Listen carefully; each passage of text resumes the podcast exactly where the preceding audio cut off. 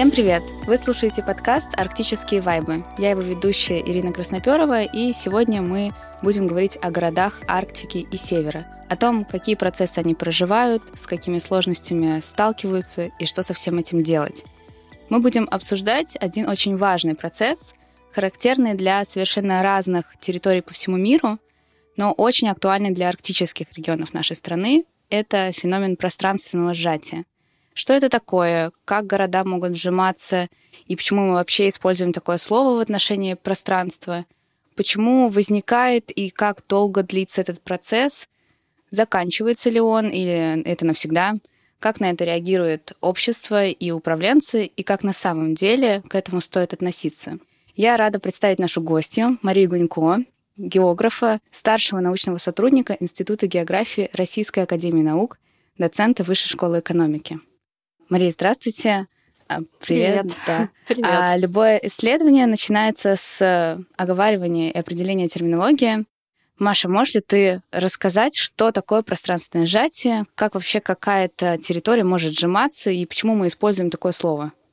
А, да, конечно, я обычно, когда задают этот вопрос, говорю, что невозможно дать определение четкое, потому что городское сжатие, как ну, не пространственное, а именно городское, начали изучать в разных точках мира, и это феномен, который имеет разные паттерны. Его нельзя привести к общему знаменателю. Соответственно, ученые до сих пор не договорились, что это такое. Но, в принципе, когда говорят про сжатие, э, в общем, имеют в виду траекторию развития, противоположную росту. И здесь могут быть совершенно разные темы, связанные с этим. Это может быть речь про снижение численности населения, про структурный кризис экономики, про маргинализацию пространства, про заброшенность, про возникновение пустоты, про криминальные активности. Пул тем, ну, на самом деле, от э, философии до физики, э, в общем, их очень много. Но, как правило, именно Наверное, только в России говорят пространственное сжатие. Эм, сама теория глубоко городская. И вот в зарубежной литературе в первую очередь исследуют городское сжатие. Почему-то в России именно говорят про пространство, но вот в зарубежной литературе я даже не встречала, чтобы говорить special uh, shrinkage. То есть могут говорить urban shrinkage, могут говорить rural shrinkage, могут говорить regional shrinkage. То есть подразумевая, какой именно территориальный уровень uh, испытывает эту тенденцию, uh, но как чтобы пространство сжималось, это что-то, мне кажется, вот из серии метафизики больше, чем um, из серии науки. А если если мы говорим о сельской депопуляции, то не употребляем такое слово. Нет, мы говорим э, rural shrinkage, то есть это может быть сельское сжатие, но опять же, ну, в России так не говорят, а тоже почему-то про пространственная речь. В общем и целом, в зависимости от того, какой уровень анализа, рассматривают ли сельские населенные пункты или городские, или целые регионы, тогда вот и лепят а, вот этот ярлык. И как бы сама теория, почему я сказала, что она глубоко городская, потому что в первую очередь стали обращать на внимание именно когда города стали терять население, да, испытывать какие-то структурные проблемы. То есть депопуляция и структурный кризис в сельской местности идут давно, и они как-то не знаю, нормализовались, возможно, в сознании планировщиков, там, ученых, в то время, когда города на протяжении всего там огромного периода э, от возникновения там до модерных городов, до современных городов, там, ну, где-то до конца 20 века они все время росли. А тут внезапно, где-то, ну, середины 20 века, ну, ближе к концу, с городами стали происходить какие-то странные штуки. И именно тогда стали под них разрабатывать вот концепцию, теорию, описание, вот. И поэтому, как бы, вот эту теоретическую рамку ее сложно сложно потом переносить на какие-то другие уровни тоже, потому что речь про город, концентрированный такой пространственный объект с определенным образом жизни, эм, с определенным способом управления. И даже вот все, что написано про городское сжатие, ее довольно сложно потом экстраполировать на уровень региона или на уровень сельской местности. Для них эти теории эм, им не хватает либо слишком много, слишком большой масштаб, потому что сельское место, ну, как бы сельские населенные пункты маленькие, либо наоборот, слишком маленький э, масштаб, слишком концентрированно, потому что регион распределенный, там много населенных пунктов. Поэтому как бы такая немножко путаница происходит. А ну а в России уже, когда говорят пространственное сжатие, то тут вообще не очень понятно, о чем речь, что нам может дать зарубежная наука, которая глубоко как бы в этом плане городская. И возникают всякие дискурсивные трещины, когнитивные диссонансы с этим. Так, хорошо. А чтобы у нас не возникало трещин и диссонансов, давай все-таки проясним. Вот у нас э, есть э, рост городов, мы понимаем, что э, это рост численности населения прежде всего, там по разным причинам. И ты говоришь, что это процесс сжатия, это процесс обратный росту. Что это вообще такое? Что это вот, ну, как бы вот для наших слушателей, что это значит, в чем проявляется вообще сжатие городское, например? Ну вот, опять же, из-за того, что множество городов по всему миру стали испытывать вот эту противоположную росту траекторию, очень сложно выделить пул характеристик. Как правило, сжимающийся город — это город, который теряет население, то есть это вот самая его характерная каноническая черта — город, который теряет население. А, но не обязательно в нем, скажем, возьмем Детройт, да, который представляется как такой самый главный, самый известный сжимающийся город. Вот, и там действительно есть экономические сложности, структурный кризис из-за деиндустриализации, закрытия заводов, перераспределение населения от центра города на периферию, эм, вопросы, связанные с сегрегацией, вот, и э, изменением этнического состава внутри города. Это как бы одна такая история, эм, глубоко американская, связанная с урбанизацией и с деиндустриализацией постфордистской, которая происходила в той стране. И на самом деле Детройт нельзя назвать даже сжимающимся городом в таком вот прям в самом самом пасконном смысле, потому что метрополитанский ареал Детройта не теряет население, он примерно стабильный, но происходит перераспределение населения с центра города на периферию, и вот центр пустеет, а, ну, субурбия условно, ну, примерно стабильная, чуть-чуть даже подрастает. Из-за этого, то есть происходит такой вот эффект бублика как будто бы. Но он вот не теряет численность населения как целая административная такая вот единица. Есть другие истории. Есть история, например, с Токио. Вот, нам кажется, что вот азиатские города, а, как азиатские тигры, они продолжают как-то расти, наращивать свой потенциал. Но действительно в Японии очень сильно стоит проблема городского сжатия, и в первую очередь это связано не с экономическими факторами, а с демографией, то есть старение населения и отсутствие там э, миграционной политики, то есть Япония до сих пор довольно закрытая страна и не привлекает практически мигрантскую рабочую силу, соответственно, собственное население стареет, смертность довольно высокая, мигрантов не привлекает, значит, как бы на национальном уровне происходят потери населения, и это испытывается в каждом муниципалитете, в каждом городе, в каждом регионе. И вот в Токио ситуация противоположная, условно, Детройту, то есть центр прирастает, а вот пригороды, особенно там второго, третьего порядка, очень сильно теряют население. Ну, там, условно, пожилые люди умирают, молодые не, эм, ну, туда не возвращаются, выезжают оттуда. И здесь как бы наоборот происходит э, ситуация обратная бублику с перерастанием центра и потерей как бы контроля над периферийными территориями. То есть сжатие, оно всегда э, глубоко неравномерно происходит территориально внутри одного города. А если мы говорим про арктические города, то есть какой-то есть устойчивый тип, вот как вот условно не развиваются, а потом сжимаются?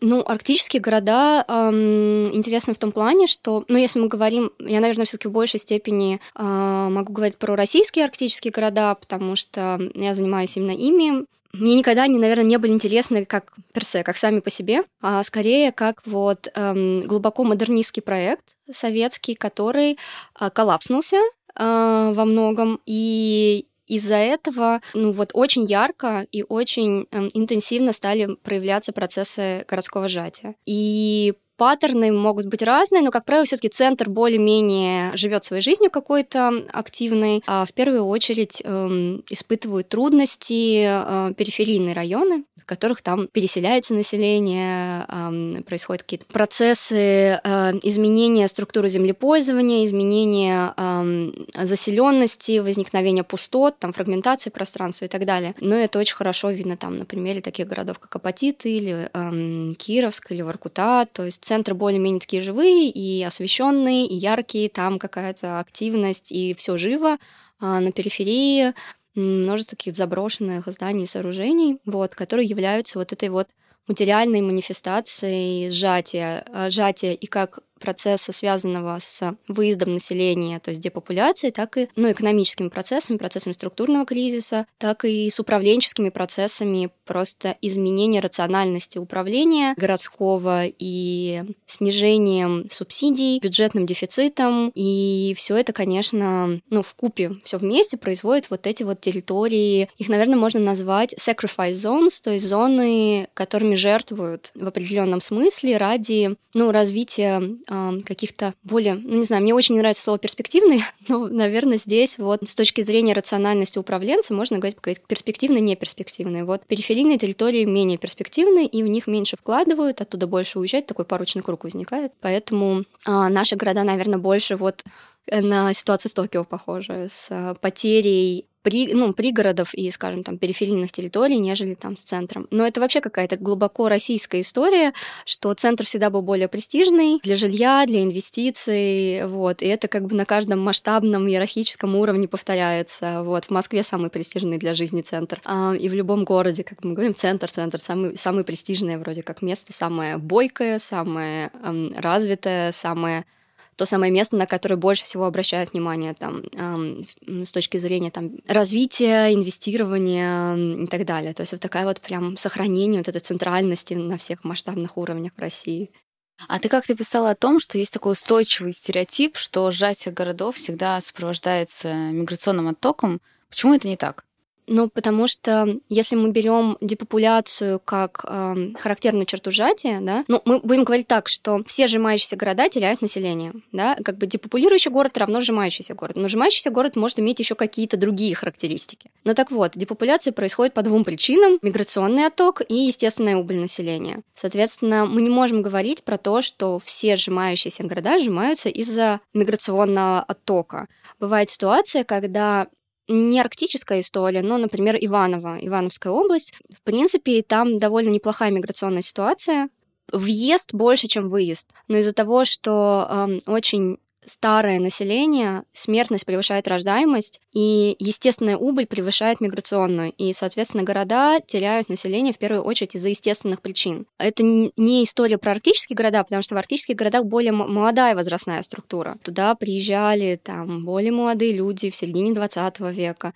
Вот, соответственно, пока есть еще вот этот потенциал тех, кто может выехать оттуда. Вот, то есть миграция сильная, потому что есть кому выезжать. Плюс с северов уезжают, ну, пожилые люди в том числе. То есть специфика северных городов — это выезд пожилого населения, ну, из-за того, что как бы, ну, выходит на пенсию, покупают какое-то другое жилье. Но, в принципе, процессы как правило, и миграционная отток, и естественная убыль, они очень часто идут параллельно. И в такой ситуации в общем, короче, для того, чтобы этим территориями управлять, важно понять, какой процесс ведущий, и только тогда можно сформулировать какую-то более адекватную политику, потому что если, например, город теряет население в первую очередь из-за естественных причин, то здесь какие-то штуки типа инвестиционных проектов, каких-то брендинга и так далее в меньшей степени смогут сработать, просто потому что, ну, старое население, оно будет воспроизводить вот эту структуру с высокой смертностью, низкой рождаемостью, и значит, нужно в первую очередь как-то работать с естественными... Это гораздо сложнее, больше инвестиций инновации требует более сложная политика, потому что репродуктивное поведение эм, сложнее регламентировать каким-то образом. Но это как бы очень важно для понимания, какой процесс здесь ведущий. Поэтому, когда говорят, что там города теряют население, потому что оттуда все уезжают, будет не совсем верно. Действительно, отчасти есть города, которые теряют население, потому что в большей степени там преобладает миграционный отток, но не он единый как бы формирует депопуляцию. Но тут скорее речь о том, чтобы поддерживать э, пожилое население и вкладываться в э, здравоохранение, чем создавать причины для того, чтобы люди больше рожали, потому что если мы говорим о миграционном оттоке, то, в общем-то, наша главная целевая аудитория и покидает этот, ну, этот район, разве не так? Ну, на севере у нас две ауди... три аудитории, я бы сказала, покидают. То есть, с одной стороны, есть эм, студенты, которые уезжают, потому что, ну, на северах практически нет, ну, разве что в Мурманске, возможно, в Архангельске, но все равно не нельзя сравнить эти университеты, скажем, с теми, которые в Центральной России или там мощные центры научные в Сибири. Во-первых, есть большой отток э, студенческие возраста, и во-вторых, есть еще пожилое население, которое уезжает, которое отработало там какую-то свою, значит, эм, северную пенсию, северные надбавки и ищет, значит, способ, как э, покинуть эту территорию. Мне кажется, вот с пожилым населением сложнее работать в данной ситуации, потому что у них нет объективных причин для того, чтобы там оставаться. На севере реально некомфортно жить. Это вот, мне кажется, не стоит даже оспаривать. Ну, то есть, особенно, наверное, чем старше человек становится, тем сложнее ему в этой среде как себя чувствовать удобно, там, не знаю, скользко, да, сильные ветры, холодно. То есть есть масса, масса препятствий для какого-то более включенного в город образа жизни. Соответственно, вот с пожилым населением, наверное, уже вот пусть уезжает, и не надо вообще никаких программ здесь. Наоборот, нужно помогать выезжать этим людям, там, и вот ну, там, вот эти программы с сертификатами, это хорошая история, мне кажется. А вот действительно нужно работать, наверное, с тем, чтобы молодые люди, которые уезжают ну, для получения образования, возвращались, создание каких-то рабочих мест привлекательных, но не только рабочих мест, но возможности для самореализации, какие-то интересные предпринимательские проекты, досуговые пространства, креативные индустрии, прости господи. И вот это вот все. То есть целевая аудитория, скорее, которую нужно я сейчас говорю как политик, не, не нужно никого нигде удерживать. Пусть люди живут там, где хотят жить. Но если мы сейчас говорим в рациональности как государственного управления, то э, целевая аудитория, на которую должна быть рассчитана госполитика, чтобы как-то смягчить депопуляцию, должны, это должны быть молодые люди. Вот. И это не только как бы вот эти вот всякие креативные штуки и все, но и э, нужно думать про социальную политику, потому что молодые люди, которые будут возвращаться после университетов, они будут хотеть создать семью, а значит, чтобы там рождаемость каким-то образом стабилизировалась или там то, что очень хочет наше государство, повысилось. Не очень понятно зачем, но ок. Среда. То есть не, не деньги здесь, как вот, вот материнский капитал, такая, мне кажется, глубоко порочная история. То есть скорее нужна хорошая социальная инфраструктура, типа там ясли, детские сады, кружочки а, для детей, поддержка материнства, не там 15, ну, сколько там тысяч рублей сейчас вот эти вот выплаты смешные, ну а реально какая-то ну, защищенность, да, чтобы женщина могла выйти снова на рынок труда, чтобы для нее ребенок это не был, скажем так, наказание, да. Обременение. Да, да, да, да, наказание в плане... У этого даже термин есть какой-то репродуктивное наказание или как-то так это называется, что женщина теряет в карьерных возможностях с, ну, с появлением ребенка. Эм, снижается зарплата, снижается ее защищенность, эм, меньше возможности, что ее кто-то возьмет на работу, потому что, ну, ты же там будешь постоянно выходить там в отпуск э, по уходу за ребенком и так далее. В общем, короче, целый комплекс должен быть программ для привлечения молодых людей для жизни на, на северах.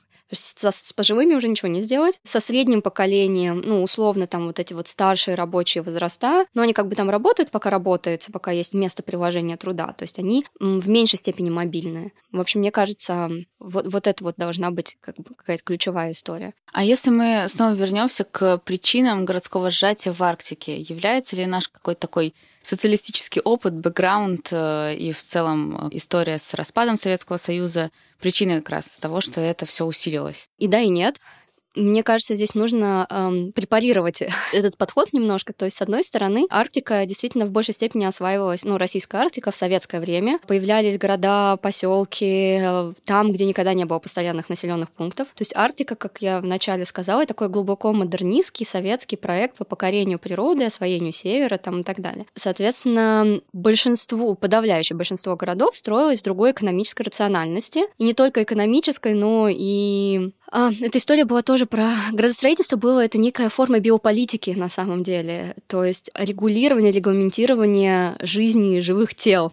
вот, условно. Вот советское градостроительство — это во многом про это. И была, значит, вот одна из характерных черт этой биополитики — это обеспечение. Государство обеспечивало нужды, ну, там, может быть, не по самому высокому какому-то разряду, но в каждом городе был примерно одинаковый набор жилья, досуга, товаров, услуг там и так далее. На севере даже было чуть побольше, потому что сейчас мы к этому, наверное, вернемся. И, соответственно, с изменением рациональности, когда а, вот эта вся система обеспечения и поддержания жизни в Арктике схлопнулась с, с коллапсом государственного социализма, города, которые всегда были зависимыми от господдержки, всегда в этом нуждались, они оказались в ситуации, когда эта господдержка, ее просто нету больше. Завоз, обеспечение каких-то более паритетных цен на товары, услуги, опять же, квартплата, да, которая перестала субсидироваться, ведь на севере все гораздо дороже, поддержание всех инфраструктур дороже. Соответственно, эм, с одной стороны, действительно, Безусловно, изменения ну, в государстве э, это одна из э, причин городского сжатия в Арктике. Но не стоит вот эти арктические города рассматривать как вот памятники государственного социализма, как нечто, что должно было обязательно прийти в упадок после того, как социализм закончился. Здесь еще включаются и новые рациональности капитализма, ведь не все же города пришли в упадок, да? Есть приоритетные территории развития, где там нефть и газ добывается, или где там какие-то другие ресурсы добываются, ну там Норильск, например, да, город, который не убывает, а хотя довольно тяжелых там условиях тоже климатических находится, оторванный. То есть, соответственно, с одной стороны, есть вот этот бэкграунд исторический, вот это вот наследие, но с другой стороны есть совершенно современные причины, почему города теряют население, а это именно политика нашего государства, с одной стороны, а с другой стороны, в принципе, новые рациональности мирового капитализма, где одни территории, ну, приращивают ресурсы, а другие территории теряют ресурсы. Это э, суперглобальная история перераспределения власти и капитала между разными населенными пунктами. Вот. И в ней Арктика становится некой такой суперполяризованной территорией, где часть территории, где все еще производятся какие-то полезные, нужные ресурсы, она включается и растет, а другая часть э, теряет свою значимость и приходит в упадок. Вот, соответственно, это как бы две истории а, параллельные, и даже можно заметить, как а, любопытно, что государство вкладывается в арктические проекты, и вот он в одном месте вкладывается, а в другом месте не вкладывается, и они прям параллельно рядышком могут прям находиться, эти территории. Вот, то есть там какие-нибудь два населенных пункта соседних. Или государство не обязательно государственный капитал может вкладываться. Вот история, например, с Кировском и Апатитами. А жители Апатит сетуют, что Фосагра приоритизирует Кировск, вот, а Апатитам достается гораздо меньше внимания, меньше денег, меньше проектов каких-то и возможностей для развития, хотя ну, города там на расстоянии 30 километров, и оба это города во многом присутствие Фосагра. То есть вот это вот капиталы государства, которые совместно действуют, они производят сейчас вот на наших глазах а, территории заброшенности, получается, своими действиями кумулятивными.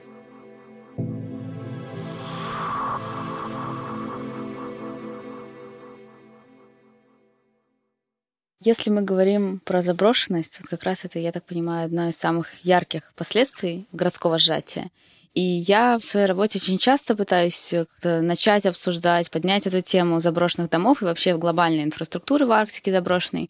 И дело в том, что в России очень часто эта проблема, она рассматривается только с одного ракурса, Например, мы говорим о том, что разрушается планировочная структура, что э, очень сильно возрастают там расходы а, на затраты на обслуживание там, коммунальной инфраструктуры. И ярким примером как раз являются именно арктические города, которые даже, как известно, ведут подсчет того, сколько они денег теряют на содержание инфраструктуры, которая там условно заселена, дома заселены на 50%. И здесь на самом деле очень такая большая главная боль, э, что делать, очень много мнений, кому отдавать ответственность за это, на чьи плечи перекладывать ответственность, в том числе материально. Но я думаю, ты со мной согласишься, у этой проблемы есть у проблемы заброшенности, есть такой другой аспект социальный. Есть очень такая популярная теория разбитых окон, которая была, если я не ошибаюсь, как раз... В Нью-Йорке она была Да, разработана на примере американских городов, городов, потом, правда, нашла подтверждение в других местах. И она утверждает следующее, что там одно разбитое окно, оно является не только индикатором криминогенной обстановки, но и активным фактором, соответственно, создания проблем каких-то и, в общем-то, повышения уровня преступности. У меня такой вопрос. Действительно ли это так работает? И нам стоит обязательно говорить о неминуемой маргинализации пространства, если происходит городское сжатие, или нет? Сложный вопрос на самом деле, и очень дискуссионный. Но я бы, наверное, начала даже не с этого. Про, вот ты начала говорить про ответственность, кто там должен чем-то этим заниматься, и это тоже нам, нас приведет потом в итоге к этим окнам. Здесь тоже вот история же про государственный социализм и ту ситуацию, в которых арктические города создавались в России, что была общая государственная собственность, да, то есть при социализме была собственность, но все было условно государственное, и на каждом уровне это администрировалось. То есть не было условно владельца, как вот в капиталистическом смысле, были администраторы. И вот государство через предприятие или через ну, городскую администрацию или через региональную администрацию субсидировал развитие, даже когда мы говорим про моногорода, да, и там завод, завод, завод, но кто содержал завод? А, государство содержало завод. Вот. И, соответственно, сейчас вот, мне кажется, одна из супер важных проблем в сжимающихся городах и в арктических подавно, просто потому что там очень ярко городское сжатие проявляет себя. Это проблема собственности и ответственности. Кто должен этим заниматься? То есть, по идее, городское хозяйство — это домен муниципалитета. Вот. И муниципалитет должен разбираться, значит, с этими зданиями, сооружениями, там, инфраструктурами и так далее. И как бы, следить, чтобы не было маргинализации, условно. Но у муниципалитета нет денег, как мы понимаем. Это же самое пораженное в правах, э, самый пораженный в правах уровень власти области. Вот, соответственно, ну, региону как бы тоже не с руки,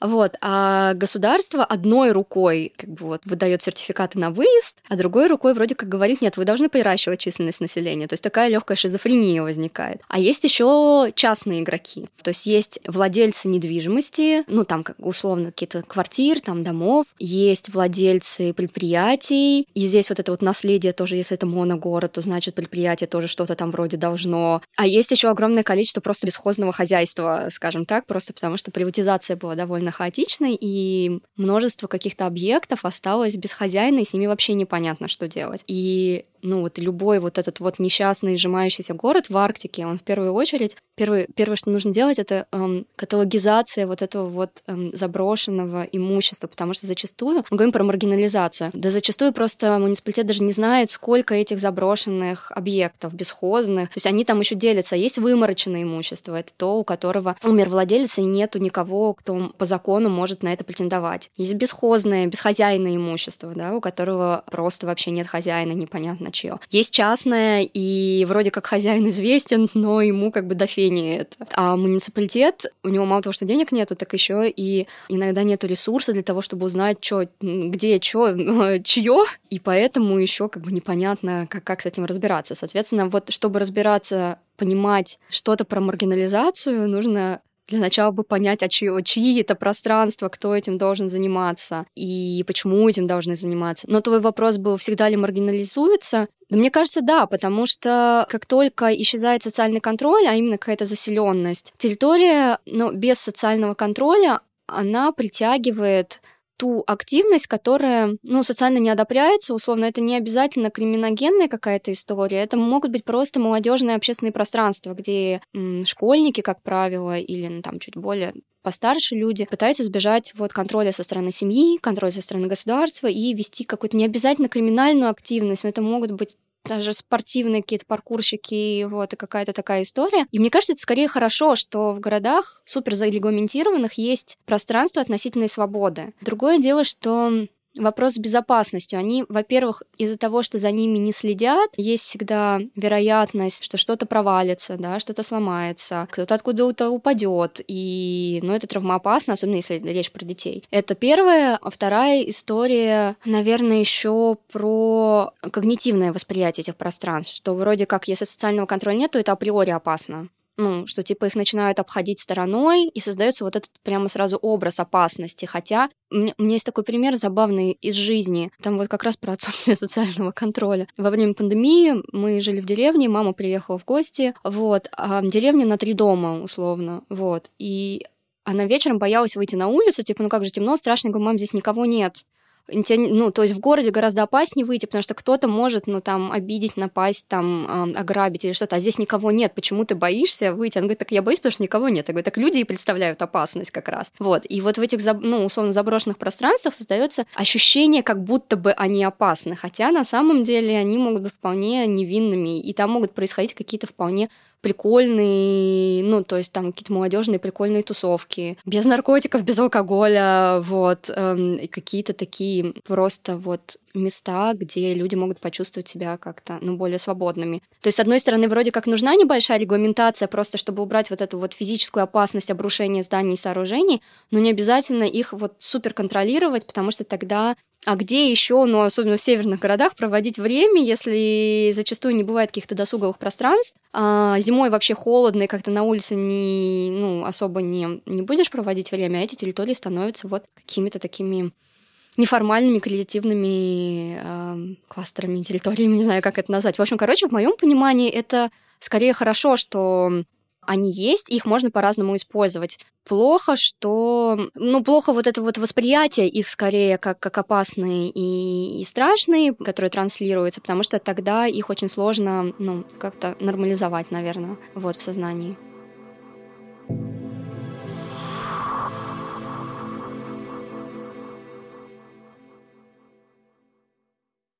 Маш, вот смотри, классически, можно сказать, нарицательным примером э, сжимающегося города в России, который одновременно находится в Арктике, это является город Воркута, всеми нами очень любимый. А можешь ли ты рассказать, э, что там случилось, почему это произошло, вообще в чем драма этого города? Угу, да, а, мне кажется, отчасти он стал таким популярным после э, нашей поездки в 2019 году туда, когда мы вот прямо очень много э, журналистами в том числе говорили про проблемы Воркуты, и как-то после этого супер вау публикации про это было. То есть они были и до этого, но как-то после 2019 года он прям зазвучал везде. Что можно сказать про Воркуту? Воркута была основана в, 30 в начале 30-х годов как ну, шахтный поселок, эм, основан заключенными. Вот, и это наследие очень важно для понимания того, что происходило и происходит в Воркуте. То есть это было два лагерных пункта, а, Воркутлак и Дельшлак. Ну, в общем, там обитало огромное количество разных национальностей. Вот этот вот лозунг Воркута столица мира, это отчасти вот оттуда идет, э, что там просто было очень много людей из разных стран, которые вынуждены были там жить. Вот, соответственно, шахты, шахты, шахтерский город, переработка угля, и уголь это все было прекрасно до середины где-то 20 века в мире, а в России угольный вот эти кризисы, значит, угольная промышленность случился, он совпал с, с коллапсом государственного социализма. Вот, из 13 шахт, кажется, сейчас работает 4 э, или 3 и один карьер еще. Вот. Любопытно с Воркутой, э, как бы вот с одной стороны есть вот эта история заката, значит, э, угольной промышленности, с другой стороны, еще одна штука, связанная с Воркутой, это такой вот тоже супермодернистский советский проект, связанный не гибкими, очень централизованными инфраструктурами. То есть это не один город, а кольцо поселков при шахтах, все они связаны одной дорогой, скованы одной цепью, связаны одной целью. Практически один водопровод, э, связаны электрические сети. И как только поселки на кольце стали терять население, все это как бы сказалось на этих инфраструктурах. Вот снижение давления, снижение мощности из-за снижения как бы, потребления привело к ветшанию инфраструктуры и забрасыванию в том числе, ну, потому что как бы стало не очень комфортно там жить. Вот. Ну, и поэтому тоже. Ну и как бы массовый выезд, э, связанный с, э, с потерей работы, да, с закрытием с одной стороны, есть вот закрытие шахт, значит, массовый выезд, с другой стороны, есть вот эти супер негибкие инфраструктуры, а с третьей стороны, есть еще одна супер интересная история, что примерно 60% жилищного фонда в Иркуте муниципальные, и когда мы впервые с коллегами прочитали про Воркуту, и в генеральном плане прям было написано, что они хотят, что их стратегия — это управляемое сжатие. Мы так, «А, вау, ну ничего себе. А потом мы приехали и поняли, откуда ноги растут, потому что муниципальная собственность. Да, я говорила про собственность, это такая супер важная история. То есть если она принадлежит муниципалитету, муниципалитету нужно с ней разбираться, иначе очень большие потери там до трети бюджета, по-моему, городского, из-за вот этих пустующих зданий, сооружений, ветшающих инфраструктур. То есть, когда ты вначале говорила про подсчеты, так это только в Иркуте подсчеты ведутся. Это в коме. Вот мне, по крайней мере, известна цифра про 500 миллионов ежегодно. Ну, вот эта цифра 2020 года, это как раз вот по всей республике от того, что необходимо финансировать частично заселенный жилой фонд. Ну, вот да, но это как бы как раз история про тот жилой фонд, который муниципалитету принадлежит. Вот, это как раз вот история про Воркуту, которая такая супер уникальная тем, что там в среднем по России примерно 90% жилого фонда частное, да, здесь у нас 60% муниципальное, то есть это прям такая сверханомалия получается. И вот на пересечении всего вот этого возникают, значит, программы Всемирного банка по реструктуризации, значит, северных городов и поселков, которые дают деньги на то, чтобы люди оттуда переезжали, потому что вроде как если закончилась добыча угля, значит, нет больше смысла в этих городах. То есть это такое, казалось, город социалистический, а концепция отчуждения его капиталистическая, что вот единственный ресурс, который был себе отработал, значит, город больше не нужен. И вот это прям проговаривалось, Шпектр про это говорил, что всех вот расселить там чертям собачьим и закрыть этот город, потому что, ну, вроде как, типа, смысла в нем нет. Ну, как же нету, если там люди живут? Но это как бы совсем другая история. Ну, короче, вот началась вот эта история с управляемым сжатием. А ежегодно там каталогизировали это жилье, стали считать, сколько денег на это уходит, потому что, ну, как бы отопление вот, эм, вот этого воздуха. То есть Воркута не специфична в том плане, что она теряет население, и не специфична в том плане, что там появляются заброшенные здания и сооружения. Это как бы, ну, довольно распространенная история вообще в России и в мире. Она специфична именно для России, она специфична тем, что есть этот подход управляемого сжатия. И он как бы и вытекает из того, что есть последствия депопуляции в виде заброшенных зданий и сооружений, но он же и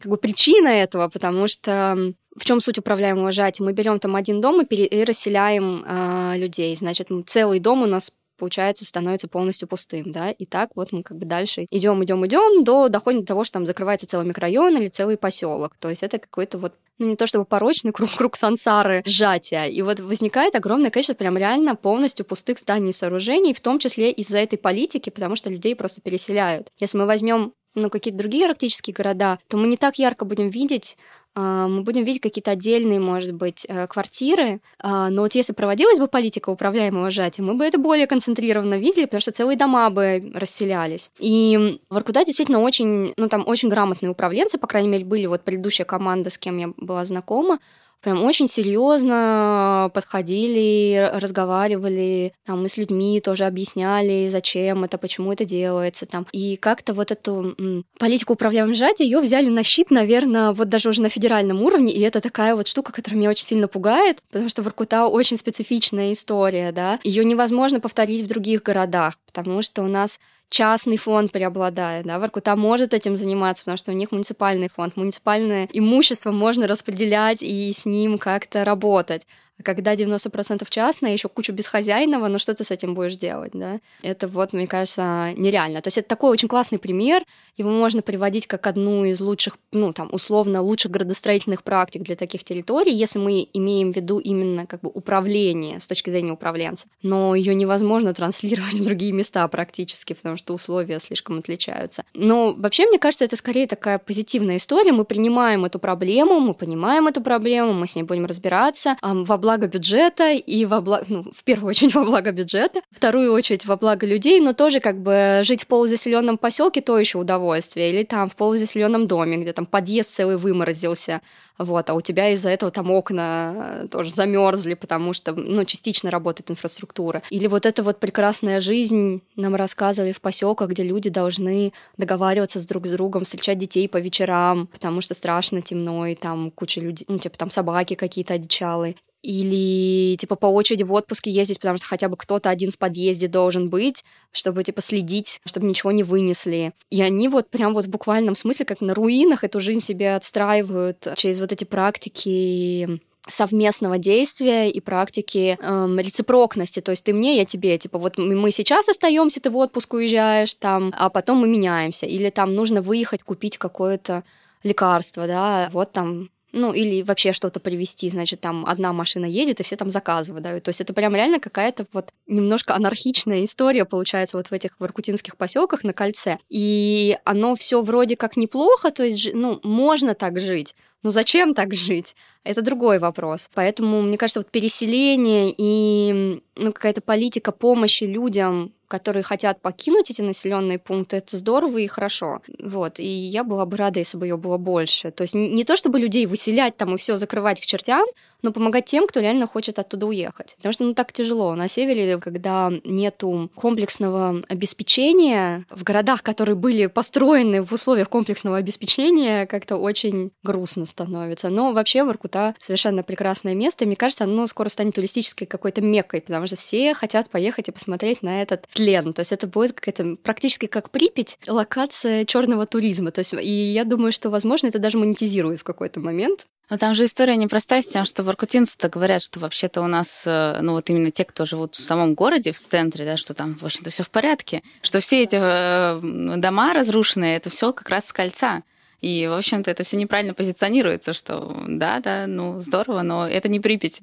Они очень обижаются на это. Ну да, приедет какой-нибудь а- а-ля Варламов, походит по, ну, по, по периферийным, не обязательно на поселках, ну, то есть там на периферии Воркуты тоже есть заброшенные дома, Например, вот эм, микрорайон Рудник, ну, его называют поселок, конечно, но он микрорайон все-таки города, да, то место, откуда э, сам город, собственно, пошел. Ну, он был закрыт там в 2002 каком-то году, и там вот эти классные сталинские здания. Период страшный, архитектура красивая их бы сохранить как наследие, как памятник. Э, ну, мне кажется, это очень важно, вот, особенно учитывая вот эту всю тяжелую историю города. Ну, как бы оно, к сожалению, разрушается. Но, но суть в том, что как бы э, на периферии Воркуты тоже есть заброшенные здания и сооружения, а в центре вообще как бы, ну, вот ничего не предвещает. Там э, освещено все, очень красивые, покрашенные, там, недавно отремонтированные здания, какие-то плакаты с, э, ну, а-ля стрит-арт редевелопмент даже, прости господи, опять же, ненавижу эти слова, но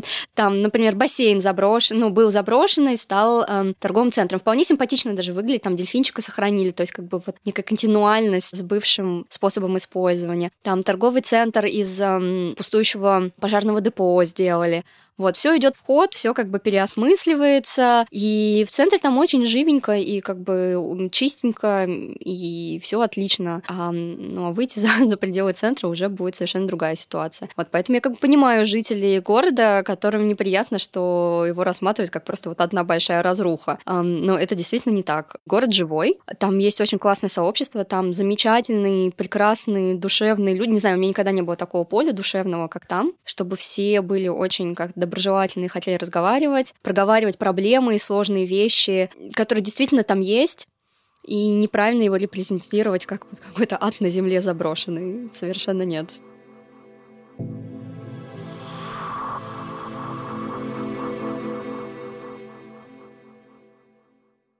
Вот мы сейчас обсудили как раз Воркуту и ее подход управляемое сжатие.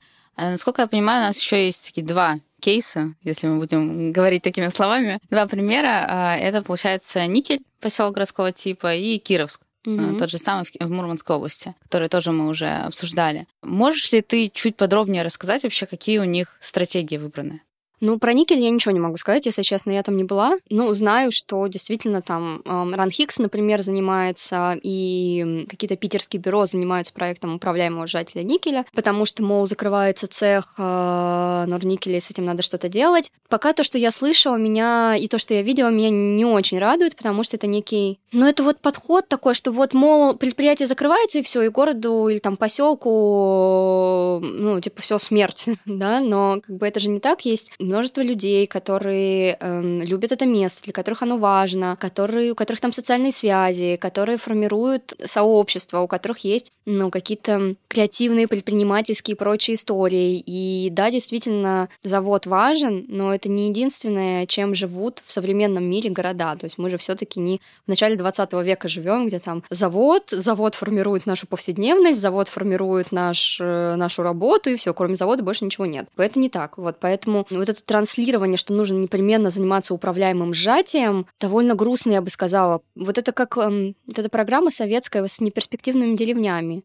То есть она больше вреда нанесла системе расселения нашей страны, чем принесла пользы. Укрупнение деревень до центральных усадьб с потерей вот этого каркаса социальной инфраструктуры произошла. И депопуляция пошла еще сильнее после этого. Ну и вот здесь тоже давайте объявим никель бесперспективным, вот, и начнем его, мол, потихонечку сжимать. Ну, не знаю, это как бы мое субъективное же, мнение. Там же не закрывается завод, там закрыли один цех всего. Не знаю, что думают об этом местные жители, но во всяком случае то, что транслирует Норникель, это то, что у нас очень грамотная программа КСО вот, корпоративной социальной ответственности, что вот мы переучиваем бывших работников э, цеха, чтобы у них были возможности там, заняться предпринимательством и прочее. Якобы они всех трудоустроили, те, кто не трудоустроен, а уехали, кому хотелось уехать. Но опять же, вот э, поля не было, не могу ничего сказать, это вопрос. Но если говорят про управляемое сжатие, наверное, тогда проблема есть. Управляемое сжатие подразумевает, что мы будем каким-то образом значит, уменьшать жизнедеятельность, активность.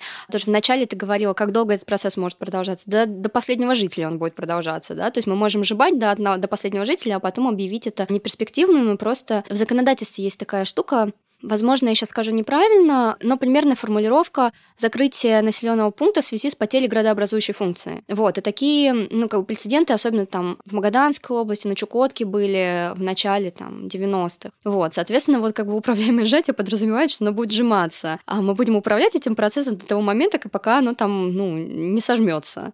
Вот, и здесь какая-то не очень такая прикольная коннотация возникает. То есть не обязательно каждый сжимающийся город, каждому сжимающемуся городу а, назначать политику управляемого сжатия. То есть в первую очередь нужно смотреть, какие там реальные проблемы есть. Вот у Воркуты есть проблемы с а, пустующей недвижимостью. Да, там занимаются пустующей недвижимостью, там не выселяют людей, не знаю, не говорят, что это бесперспективное поселение, и сейчас мы все вот это вот там как-то будем подбирать. Нет, там разбираются с конкретным негативным последствием.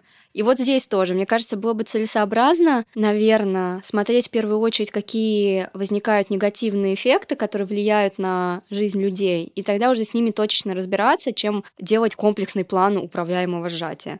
Вот, потому что как только мы говорим о чем-то комплексном, о каких-то нормативах и так далее, значит, теряется локальность, любой этот план становится нечувствительным к реальным проблемам и возможностям, Вот. И дальше как бы вот эта централизованная политика приводит только ну, как бы к ухудшению ситуации. Вот. Но это вот, что касается моя личная боль, это вот эти вот планы управляемого сжатия, которые начинают распространяться без комплексного понимания реальных проблем и реальной, реальной ситуации и возможностей. Что касается Кировска. Кировск прекрасный, прекрасный город. Мы с коллегами в этом году два раза там были в поле. И у нас проект как раз эм, о возможности повышения качества жизни в малоужимающихся городах через практики соучастия. Вот такая вот анаконда. А, на английском она звучит гораздо лучше. Это международный проект в рамках международного консорциума, в котором ходят также Германия и Финляндия. Но как бы мой институт, Институт географии, является курирующей организацией. Я как вот руководитель всего вот это вот, как в дне выборов. Ну, бардак же, зато ты главный. Но и у нас в качестве примера город Кировск. Нельзя сказать, что он такой прям вот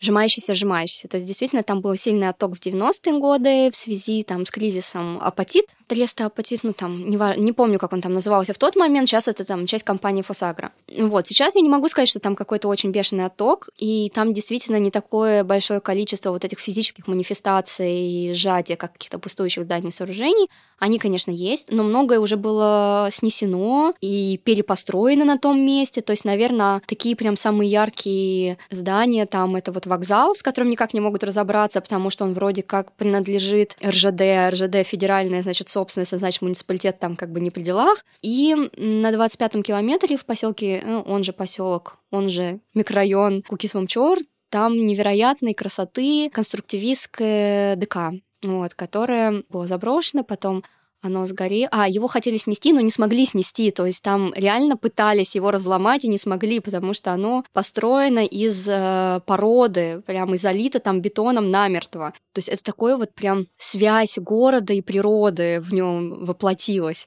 То есть там реально стену выламывали, выламывали и не смогли выломать. И в какой-то момент оно, сго... ну, сго... часть сгорела, вот, не знаю, там специально или не специально, но оно там продолжало... И а разнести его, опять же, не могут не потому, что оно там чье-то, просто реально физически не могут, и это очень смешно. Вот. Ну, есть еще какие-то несколько зданий, но, то есть, это не то, чтобы какое-то огромное количество и вал всего этого. Мне кажется, что интересного в Кировске то есть наши информанты почти никогда не начинают сами говорить про депопуляцию и про какие-то вот эм, структурные проблемы. То есть они иногда выруливают на депопуляцию, что типа друзья там какие-то уезжают, э, вот но при этом в большей степени говорят люди про возможности, что у нас вот маленький город, и значит, мы здесь значимы, мы здесь можем что-то делать. Но в основном мы, конечно, с более молодыми людьми разговаривали, но более разреженная среда позволяет как бы реализовывать кучу интересных разных проектов. То есть здесь скорее отъезд активных, зато те, которые активные остаются, у них прям вот непаханное поле деятельности. Хочешь этим займись, хочешь этим займись. Вот, они прямо значимы в этом сообществе, про них все знают, там могут обратиться.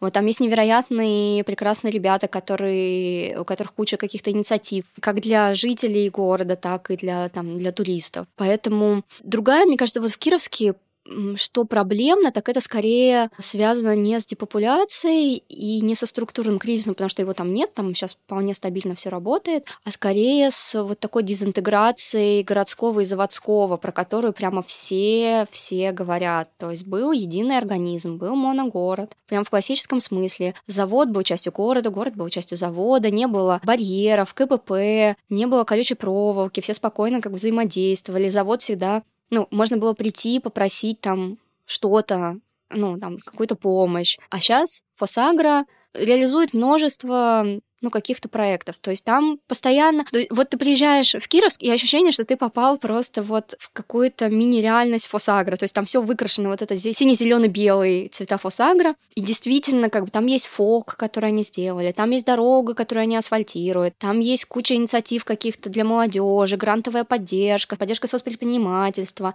Но они много-много всего делают, но при этом а в основном это нацелено как бы на работников завода и не распространяется на город как вот целиком. А, есть еще, конечно, курорт Бигвуд, как его называют, там любимая игрушка наших, значит, руководителей. И это очень чувствуется вот в отношении людей, которые не связаны с заводом, им сложнее получить какие-то гранты, на них в меньшей степени рассчитаны мероприятия Фосагра, на них в меньшей степени рассчитана вообще активность какая-то Фосагра. И, наверное, прям очень красиво это проявляется с одного ракурса. Это очень красиво видно. Вот есть такая зеленая, покрашенная недавно вентиляционная шахта Фосагра, и она как бы прорастает из разломной крыши бывшего детского сада. То есть это вот прям вот город, который вынужден сам по себе существовать, потому что завод как некий организатор жизни оттуда ушел, и есть завод, который классно себя чувствует, то есть экономически все вообще здорово, но при этом город это в меньшей степени уже его проблема. То есть есть вроде корпоративная социальная ответственность, но это не то же самое, что было когда завод и город были одним целым. И вот эта вот дезинтеграция, она практически у каждого нашего информанта разного возраста возникало в разговорах. Ну, это приводит нас к вопросу сжимающихся городов. То есть не всегда нам нужно даже говорить про это городское сжатие, но там город ну, теряет, население теряет. Это не всегда проблема. Это может быть просто его как бы особен... особенность развития, как мы говорим, про неких людей. Это становится проблемой, если у этого есть негативные эффекты. И вот в случае Кировска я не могу сказать, что там какие-то вот сейчас уже на данный момент супер негативные эффекты из-за депопуляции, а вот эта поляризация между заводским и городским, вот это гораздо большая для него проблема. Поэтому скорее, ну, здесь непонятно, что с этим идеологически вообще можно, можно делать. То есть есть администрация, которая полностью зависима там, от Фосагра. Есть Фосагра, который там, типа, моя вотчина, что хочу, то и творю. То есть это такая прям супер глубокая проблема для многих людей, наверное, которые там живут. Даже осознание вот этого, что это больше не наш завод, что это больше не та территория, где мы можем свободно ходить, а еще перекрытие гор там происходит, то есть там Фосагра э, все больше и больше ну, осваивает территории, и горы, где раньше можно было свободно ходить, они тоже перекрываются, и туда ну, невозможно попасть. А для многих людей Кировск это, это горы, это природа. И нет уже возможности, очень многие маршруты просто закрыты, туда невозможно попасть. Вот это проблема. А ну, депопуляция, депопуляция, там это не выражается в каких-то катастрофических вообще... Мне кажется, заброшенный вокзал, он даже придает какой-то прекрасный антураж. Замечательный, вот. совершенно. И когда мы разговаривали с, ну, тоже с нашими информантами, тот факт, что, например, ну вот сохранение там часто говорят, что вот там типа заброшенное здание нужно снести. А, нет, э, для них это вот на, это наследие, да, оно может быть в таком виде, там полузаброшенном или даже разваливающемся, но без него будет пустота, так как сказать, нездоровая пустота. И здесь тоже нас приводит к вопросу, как мы управляем сжимающимися городами. То есть сносить это не всегда решение, ну, то есть это решение проблемы для администрации, но это скорее как бы потеря идентичности и потеря какой-то важной части городской истории для местных жителей. В общем, короче, мой основной посыл здесь, что, во-первых, как бы не клеить ярлык, что сжимающийся город, он такой, такой, такой. Во-первых, они все очень разные по генезису и по причинам депопуляции, и по последствиям депопуляции. И главное, по проблемам. Это не всегда проблема. Это может быть проблемой, но не обязательно это проблема. И, соответственно, поскольку есть вот этот плюрализм причин, последствий и проблематизации, каждому из них нужен индивидуальный подход. А некоторым вообще никакой особый подход не нужен. То есть вот они как бы могут органично существовать вот этой легкой потери численности населения, которая не особо доставляет проблем остальному населению или там экономике, или культуре, или общественной жизни в этом городе. Поэтому вот еще мне немножко коробит вот эта история с управляемым сжатием, что мы непременно для каждого сжимающегося города должны разработать проект управляемого сжатия. А нужен ли он этому городу, ну вот именно как сообществу, как некому организму, или он нужен тем, кто им управляет, ну, с их какой-то собственной финансовой там рациональности. Я всегда больше за людей, как бы не за управление, а больше за людей. Вот. Поэтому я так осторожненько к этому стараюсь.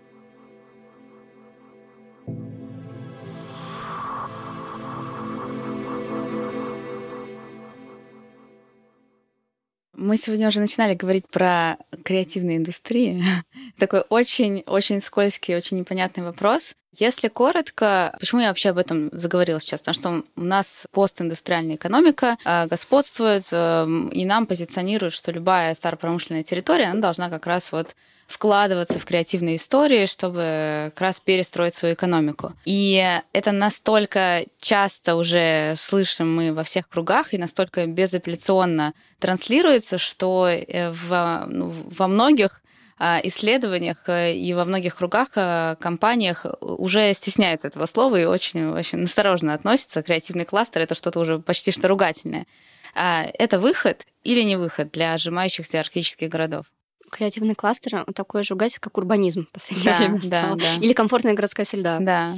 подойдем фундаментально, да, идеологически. Всю практически историю, там, начиная с 19 до середины 20 века, модерный город был про прогресс, про социальное государство, которое обеспечивало гарантии, про известное будущее, что вот ты, значит, там пойдешь, ты закончишь университет, пойдешь на завод, и потом будешь на этом заводе, значит, работать, тра-та-та-та-та, потом создашь семью и с этим человеком всю жизнь проживешь. Вот. И как бы вот это вот как работа, так и социальное обеспечение, они были стабильные, они были тотальные. То есть это для всех. То есть завод, на нем работают все. Там для женщин есть еще какая-то ну, там бюджетка там условная, да. Что такое креативная индустрия? Креативная индустрия это для очень маленького числа людей. То есть если, ну, мы возьмем какой-то вот индустриальный город, в котором, ну, условно, коллапсом, ну, там, какой-нибудь Воркуту, да, коллапсовая шахта, а, давайте мы, значит, там создадим креативный кластер. Только на шахте работало там, ну, не знаю, тысяча человек или сколько там, да, креативный кластер, сколько там нужно работников? 10, 15, потом уже будет перебор. Шахтера невозможно переучить, практически невозможно переучить на креативного работника. Я буду рада, если мне докажут, что я не права. Возможно, можно, но это такая тоже штучная довольно история и большая проработка. Скорее шахтерку можно переучить, чем шахтера, потому что женщины более гибкие в плане переосмысления своей идентичности, наверное, и адаптации к меняющимся экономическим реалиям это не мое личное суждение, это как бы опыт некий, уже накопленный в России, по крайней мере, 30 лет постиндустриальной трансформации относительной. В общем, короче, к чему все вот это? Во-первых, креативная индустрия — это для как создают работу для небольшого количества людей, так и востребована небольшим количеством людей, кто будет, значит, посетителями этих э, пространств. Ведь ну, в индустриальном городе определенные ценности, да, определенные типы досуга, и мне кажется, вот один мой коллега как-то сказал, я что-то все восхищалась э, велодорожками в Нью-Йорке. Он говорит, ну это же для э, племени средний класс, да, креативный средний класс. То есть мы точно так, мы не лучше, не хуже, мы такое же вот как бы условно есть племя одно, есть племя другое со своими разными ценностями. И вот когда условно какие-то московские товарищи нам ну, начинают рассказывать в индустриальном городе, давайте мы, значит, креативный кластер создадим, вот там просто диссонанс и непонимание, что происходит, вообще зачем нам это нужно. И классно это видно на примере вы Иксы, вот, где там, значит, э, такой прям хардовый, сталелитейный, ну, трубопрокатный, значит, город, э, металлургический, и граффити, там граффити, муралы и прочие, значит, там э, произведения городского искусства. И мы как-то вот разговаривали на заводе, и нам и там на заводе огромный, значит, огромный мурал, один из крупнейших в Европе, мы спросили, значит, рабочих, ну как вам, типа, как оно вам? Ну, мы привыкли. Вот. Э, и это как бы вот все, вся боль еврейского народа, как говорится. Но здесь то же самое. То есть, возможно, для, если мы говорим чисто с экономической точки зрения, у креативных кластеров и креативных индустрий есть, эм, ну, есть потенциал, да, и как бы они могут приходить на смену какой-то индустриальной истории. Но они не решают социальную проблему. Они не решают проблему занятости никак, и они не решают проблему потребления их них, то есть они весьма неустойчивы будут э, в этих территориях, соответственно, это в большей степени будет нацелено, наверное, на внешнего потребителя, или оно будет э, мутировать и адаптироваться под внутреннего потребителя, и тогда неизвестно, что там от креативного останется. Ну, то есть там это будет какой-то некий переработанный гибрид. Я не говорю, что это как плохо и не нужно, но, наверное, вот как с, со стратегиями управляемого сжатия, очень осторожно по капельке вот, вводить и смотреть, какой эффект это производит. Не с точки зрения экономики, а с точки зрения социальной точки зрения. А, еще как бы важная штука с креативными индустриями было исследование на примере маленьких, ну, условно маленьких индустриальных американских городов, что внедрение, значит, э, креативных индустрий повышает поляризацию общества, потому что есть более высокооплачиваемые какие-то, значит, профессии и остаются менее высокооплачиваемые, если так можно сказать. Вот, и как бы это ведет некой поляризации а, внутри сообщества, джентрификации центров, а джентрификация центра это как бы тоже не очень классная штука. Ну, не уверен, что джентрификация это что-то, что грозит нашим арктическим городам. Ну, не в том объеме у нас креативные индустрии туда капают. В общем, короче, Богатые богатеют, бедные беднее. Да, да, в общем, короче, эм, это не хорошо и не плохо. Это, ну, это вполне себе может быть живая история, но с большой осторожностью и вниманием там, к локальному контексту ее нужно как-то. То есть это не может быть какая-то единая стратегия, и тем более это не может быть штука, разработанная где-то вот в Москве, там, в Питере или где-то. То есть это должна быть обязательно кооперация с локальными какими-то акторами, инициативами и так далее, которые лучше понимают контекст. То есть это, с одной стороны, могут быть какие-то эксперты, которые знают знакомы с международным опытом там и, и все такое, то есть они несут вот это внешнее здание, но это внешнее знание будет зачастую смешно смотреться в локальном контексте, то есть вот только такое плодотворное взаимодействие между локальным знанием и внешним знанием может создать действительно работающую какую-то креативную историю, но опять же она будет нужно понимать, что это будет не для всех, а только для определенного круга людей, возможно, даже внешних, а не вот внутри города работать. Маша, чего мы не знаем об Арктике? Арктика стала очень доступной. Мне кажется, до сих пор есть стереотип о том, что человек, который занимается Арктикой, это такой вот Полярник. Да, такой вот высокий, а-ля Нансен такой, или, или Амундсен, такой а высокий белый мужчина с бородой, в шубе, вот, с отмороженными пальцами, эм, с собаками и на лыжах. На самом деле Арктика стала невероятно доступной как вот в плане изучения, так и в плане туризма. Вот, э, все больше она связана там разными маршрутами. Ну, какие-то, нет, условно, хорошо, какие-то территории становятся все менее связанными, но какие-то территории становятся более доступными. И мне кажется, Арктика теряет какую-то свою вот эту таинственность, и, и вот она производит какие-то новые другие мифы, с одной стороны, а с другой стороны, она теряет свой вот этот вот романтичный, таинственный ореол. Вот, короче, она существует на каком-то вот таком перекрестке нормализации и романтизации, но причем романтизация основана на каких-то очень старых мифах. На самом деле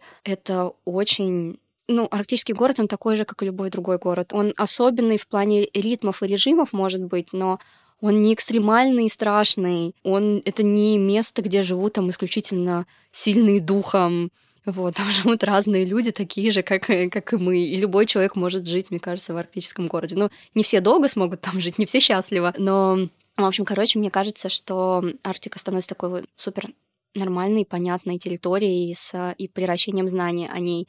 Но вот в сообществе тех, кто с ней работает, а вот в сообществе тех, кто с ней не работает, она все равно какая-то вот времен Амундсена, Скотта и Нансена застыла. И мне кажется, это надо менять. Особенно... Знаешь, что мне было очень грустно? Мы тут с коллегой недавно пошли в музей Арктики в Петербурге, и это просто какой-то музей мускулинности был. При том, что множество женщин, в том числе, исследовало Арктику, да, и как-то завязаны на арктические исследования, но там исключительно вот портреты мужчин мужского поколения, там этой природы. А я с таким удивлением узнала, например, недавно, что на ледоколе Ленин тоже работали женщины, да, которые, ну, ходили в рейсы. Вот, и вот это тоже важная какая-то история, то, что мы не знаем про Арктику, что множество женщин занимались исследованием Арктики, и что есть женский опыт переосмысления Арктики, а нам транслируется вот этот вот мужчина в шубе постоянно, почему-то как и как житель Арктики, и как исследователь Арктики. И я прекрасно отношусь к мужчинам в шубах, но мне кажется, нужно как-то менять вот этот вот образ полярного исследователя и образ жителя Арктики тоже. Маша, тогда у меня последний вопрос. В чем смысл Арктики? Смысл для кого? Для тебя? Для меня, наверное, это какая-то территория свободы, вот, возможно, свободы и переосмысление повседневных своих практик через ну, взаимодействие с немного другим контекстом. То есть это вот это любопытные практики взаимодействия с территорией во время полярной ночи или когда ослабевает социальный контроль, да, в том числе. Это и полярный день, когда так тяжело засыпать, и это еще хуже для меня, например, чем полярная ночь. Вот, но при этом это место, куда я приезжаю проводить исследования, и там я себя чувствую очень комфортно и свободно, гораздо в большей степени, наверное, чем в своей повседневности вот э, в крупном городе, где-то в Москве, там, в Петербурге. Поэтому это такое место возможно. Это почти как клондайк какое-то, место, где ты ищешь вот это новое знание, э, по крупицам его собираешь, как драгоценность, вот. И, и в этом плане тебя мало что сдерживает, да, ты можешь поехать сюда, можешь поехать сюда. Ты свободен в выборе места исследования, метода исследования, взаимодействия с этим пространством. Вот, и это прям очень вдохновляет. Короче, Арктика для меня очень... Это территория свободы и вдохновения какого-то, и нового опыта.